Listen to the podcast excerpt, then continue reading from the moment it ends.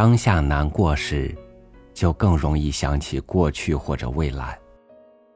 就像在这个秋天，你看见树叶落下，就想起它刚发芽的样子，也想起它最后一片叶子也落下，最后只剩光秃秃的乱枝。与您分享冯骥才的文章。我第一次思索人生。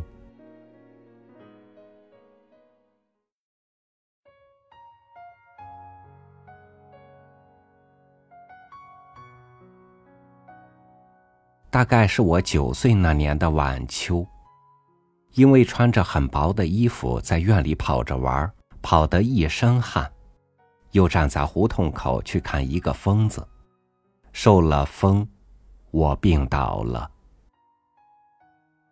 病得还不轻呢，面颊烧得火辣辣的，脑袋晃晃悠悠，不想吃东西，怕光。尤其受不住别人嗡嗡的说话声。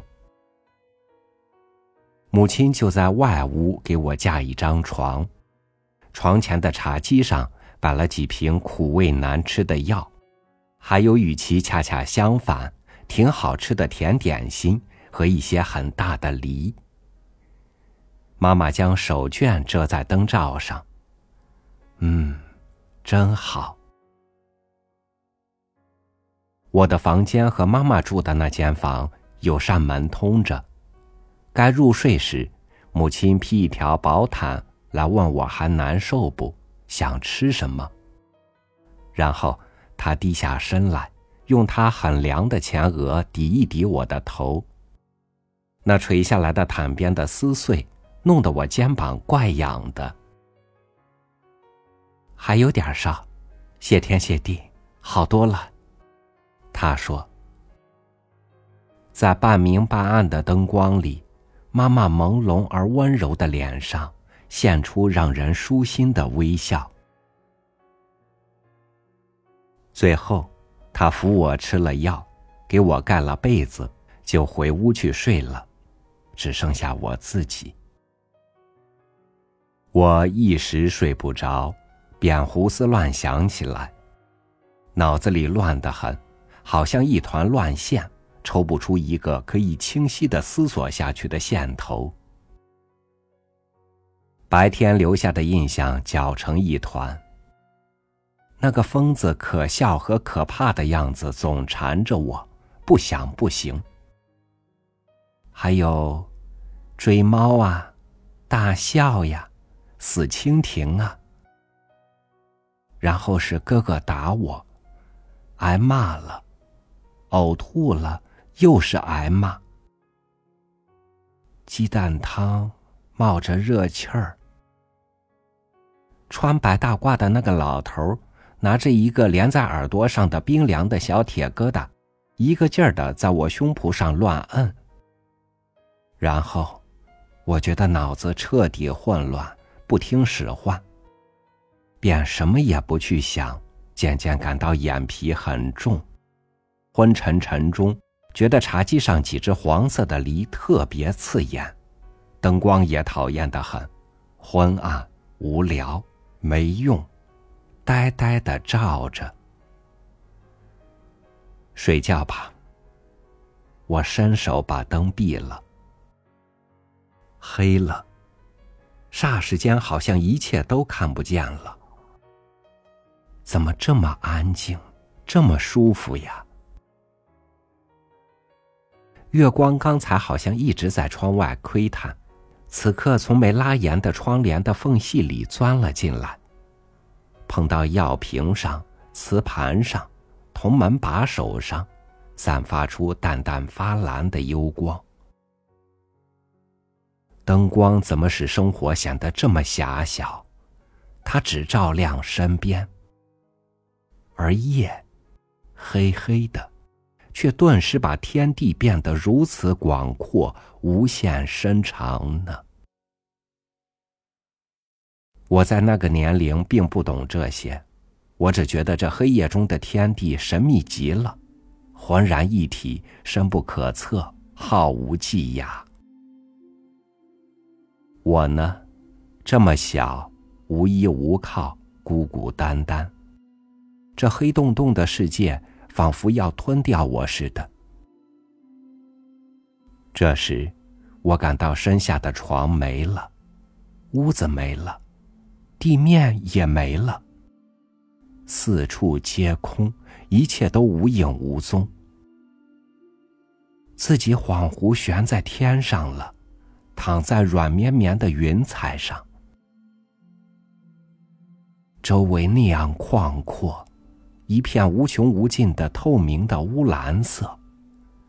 云也是乌蓝乌蓝的，远远近近，还忽隐忽现的闪烁着星星般的亮点儿。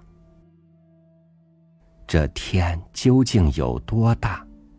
它总得有个尽头啊！哪里是边？那个边的外面是什么？又有多大？在外面，难道它竟无边无际吗？相比之下，我们多么小！我们又是谁？这么活着，喘气，眨眼。我到底是谁呀？我是从哪儿来的？从前我在哪里？是什么样子？我怎么成为现在这个我的？将来又会怎样？长大，像爸爸那么高，做事。再大，最后呢？老了，老了以后呢？这是我想起妈妈说过的一句话：“谁都得老，都得死的。”死，这是个多么熟悉的字眼呐！怎么以前我就从来没想过它意味着什么呢？死究竟意味着什么？像爷爷，像从前门口卖糖葫芦的那个老婆婆，闭上眼不能说话，一动不动，好似睡着了一样。大家哭得那么伤心，到底还是把他们埋在地下了。忽然，我感到一阵来自死亡的神秘、阴冷和可怕。觉得周身仿佛散出凉气来，于是哥哥那本没皮儿的画报里，脸上长毛的那个怪物出现了，跟着是白天那只死蜻蜓，随时想起来都吓人的鬼故事，跟着胡同口的那个疯子朝我走来了，我害怕了。从将要入睡的迷蒙中完全清醒过来，我想，将来我也是要死的，也会被人埋在地下。这世界就不再有我了，我也就再不能像现在这样踢球啊、做游戏呀、捉蟋蟀呀、看马戏时吃那种特别酸的红果片呀。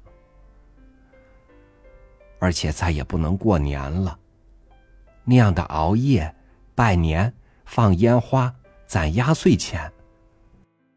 表哥把点着的鞭炮扔进鸡窝去，吓得鸡像鸟儿一样飞到半空中，乐得我喘不过气来。活着有多少快活的事儿，死了就完了。那时，表哥呢？妹妹呢？爸爸妈妈呢？他们都会死吗？他们都知道吗？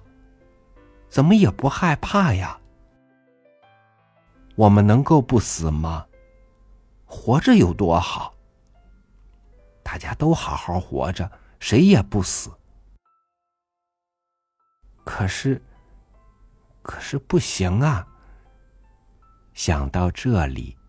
尤其是想到妈妈，我的心简直冷得发抖。妈妈将来也会死吗？他比我大，会先老先死的。他就再不能爱我了，不能像现在这样脸挨着脸搂我、亲我。他的笑，他的声音，他柔软而暖和的手，他整个人在将来某一天会一下子永远消失吗？如果那时我有话要告诉他呢，到哪儿去找他？他也得被埋在地下吗？土地坚硬、潮湿、冷冰冰的，我真怕极了。先是伤心、难过、流泪，而后愈想愈心虚、害怕，急得蹬起被子来。趁妈妈活着的时候，我要赶紧爱她，听她的话，不惹她生气，只做让大家和妈妈高兴的事。哪怕她骂我，我也要爱她，快爱，多爱。我就要起来跑到她房里，紧紧搂住她。四周黑极了，这一切太怕人了。我要拉开灯。但抓不着灯线，慌忙的手碰到茶几上的药瓶，我便失声哭叫起来：“妈妈，妈妈！”灯忽然亮了，妈妈就站在床前。她莫名其妙的看着我：“怎么，做噩梦了？”“哎，别怕，孩子，别怕。”他俯身又用前额抵一抵我的头。这回他的前额不凉，反而挺热的。好了，烧退了。他宽心而温柔的笑着。刚才的恐惧感还没离开我，这是怎么回事？我茫然的望着他，有种异样的感觉。一时，我有一种冲动。要去拥抱他，但只微微挺起胸脯，脑袋却像灌了铅似的沉重。刚刚离开枕头，又坠倒在床上。做什么？你刚好，当心再着凉。他说着，便坐在我床边，紧挨着我，安静的望着我，一直在微笑，并用他暖和的手抚弄我的脸颊和头发。你刚才是不是做噩梦了？听你喊的声音好大呀！不是，我想了，将来，不，我，我想把刚才所想的事情告诉妈妈，但不知为什么，竟然无法说出来。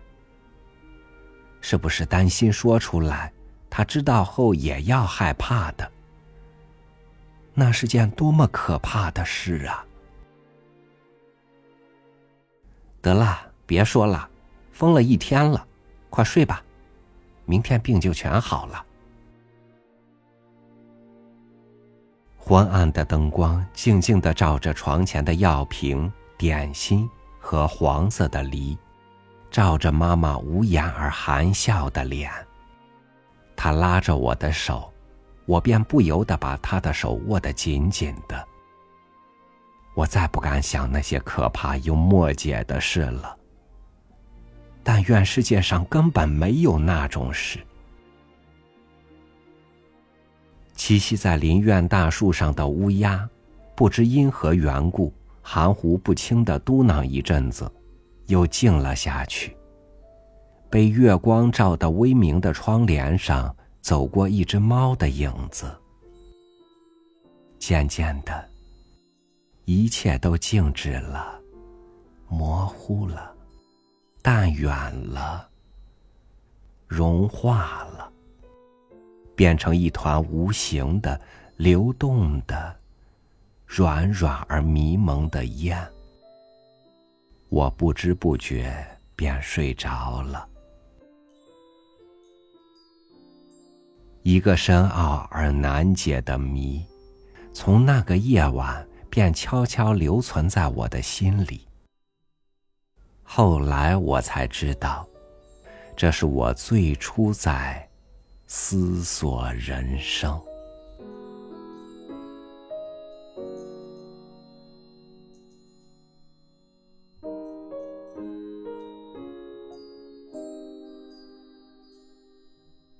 无论有着怎样的过去，你都已经到了现在；无论多么可怖或者可喜的未来，你都先要走过现在。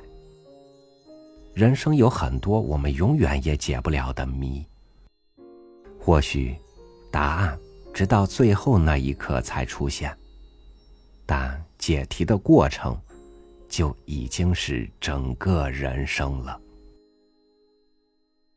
感谢您收听我的分享，我是朝雨，每天和您一起读书。明天见。